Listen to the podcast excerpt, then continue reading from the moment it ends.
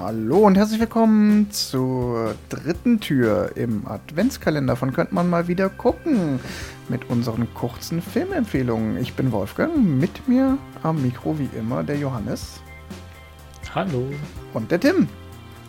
Hallo zusammen. Und heute habe ich einen Film mitgebracht. Und zwar möchte ich euch empfehlen Solino aus dem Jahr 2002 von. Ist das wieder so ein. Ja. Ah, okay. Ne, jetzt habe ich schon. Jetzt hast du schon Regisseur gesagt, es ist doch kein komischer Film, den kein Mensch kennt. Ich habe ihn noch nicht ganz ausgesprochen. Von Fatih Akin. Es ist ein Film, den leider viel zu wenig Leute kennen, weil Fatih Akin erst mit seinem Film danach gegen die Wand so richtig bekannt geworden ist. 2002 war er noch nicht ganz so bekannt. Er hat vorher schon im Juli gemacht. Das war so sein erster, glaube ich, kleinerer Erfolg. Ich finde, Solino ist ein herrliches Beispiel für einen richtig gelungenen deutschen Film.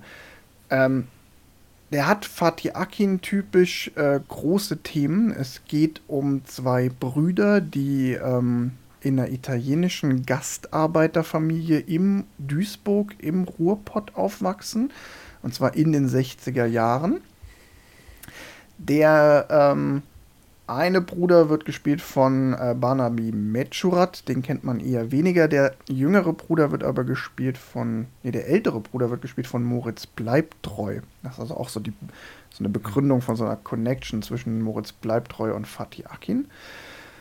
Und es ist eine total schöne Geschichte über Gastarbeiterfamilien, äh, Kinder, die in diesem Gastarbeitermilieu aufwachsen, in den 60ern im Ruhrgebiet.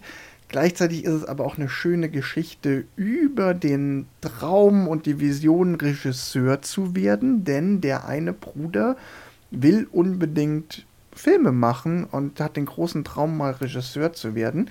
Und gleichzeitig ist es eine unglaublich schöne Geschichte über zwei Brüder mit Rivalitäten, der Verbundenheit, wie sie vielleicht nur Geschwister untereinander haben können.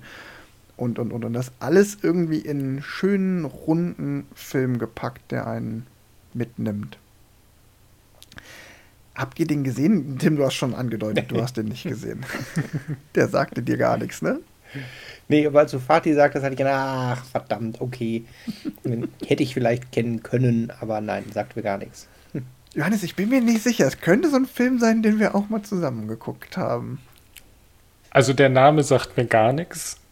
Die Geschichte, die du gerade erzählt hast, da klingelt irgendwas. Aber das kann halt auch nur sein, dass ich den irgendwo mal oder dass du das schon mal erzählt hast oder so. Also ich bin mir nicht sicher. Ich glaube, ich habe ihn nicht gesehen. Ähm, also vom Namen her kannte ich ihn jetzt gar nicht. Deswegen gehe ich jetzt erstmal davon aus, dass ich ihn nicht gesehen habe. Aber äh, so 100% sicher kann ich es auch nicht ausschließen.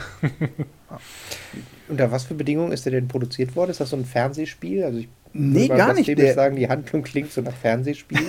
Im Positiven, aber. Nee, der ist fürs Kino produziert worden. Also viel mehr kann ich jetzt zu den Produktionsbedingungen gar nicht sagen. Aber ist ja natürlich auch, also im Juli war ja auch schon ein Kinospielfilm von Fatih Akin. Ähm, der ist, glaube ich, damals auch äh, von, jetzt hoffe ich, dass ich da nichts Falsches sage, von X-Filme produziert worden, die damals ja noch Tykwer gehörten. Also das ist ja, ja 2002, ist ja auch relativ kurz nach Lola Rent. Ja, ähm, ja, okay, dann, ja, dann lief der, der lief da, glaube ich, aber schon noch in dieser kleinen Welle, die Lola Rent ähm, ausgelöst hat. Und hat immerhin naja, den großartigen Regisseur Fatih Akin mit ähm, hochgeholt aus ja. äh, seine Karriere mitbegründet. Ähm, ich finde noch mal so zur Empfehlung, also von mir kriegt der tatsächlich eine 5. Ich würde den uneingeschränkt jedem mhm. empfehlen. Das heißt nicht, dass es jetzt mein absoluter Lieblingsfilm ist, aber ich glaube, es ist ein Film, wo jeder so was findet, was ihm gut daran gefallen kann, weil die, die Geschichte halt sehr vielschichtig ist, sehr viele verschiedene Aspekte drin hat. Der hat lustige Momente, der hat traurige, bewegende Momente, ähm, der hat einen richtig guten Plot-Twist, den ich jetzt nicht verraten habe, natürlich. Ähm, also, wenn man jetzt nicht irgendwie krankhafte Aversionen gegen deutsche Filme hat, das gibt es ja leider auch viel zu häufig. Shame on you da draußen. Ähm, dann ist. Du gerade unser Zuschauer, unsere Zuhörer beleidigt? ja. Ich muss hier immer die Lanze für deutsche Filme brechen, weil ich finde, es gibt viel mehr richtig, richtig gute deutsche Filme, als allgemein anerkannt wird. Und das ist halt einer davon. Also von mir kriegt er eine uneingeschränkte Empfehlung.